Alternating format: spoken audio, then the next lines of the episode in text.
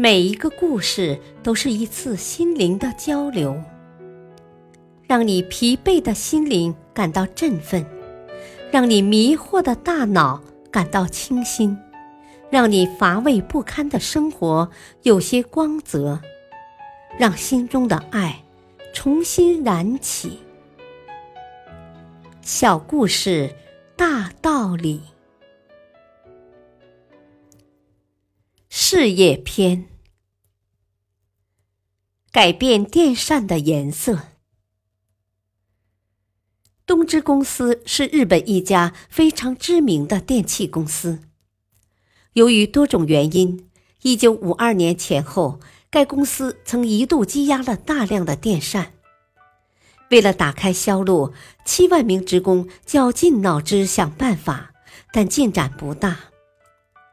有一天，一个小职员向当时的董事长石板提出了改变电扇颜色的建议。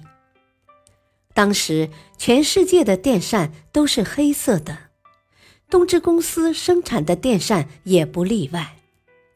这个小职员建议把黑色改成浅色。这一建议立即得到了董事长的重视。经过董事会研究，公司采纳了这个小职员的建议。第二年夏天，东芝公司推出了一批浅蓝色电扇，大受顾客欢迎。市场上甚至掀起了一阵抢购东芝蓝色电扇的热潮。几个月内，几十万台电扇销售一空。从此以后，在日本乃至全世界，电扇不再是单一呆板的黑色面孔了。当然，那位提出改变颜色建议的小职员，成了东芝公司的功臣。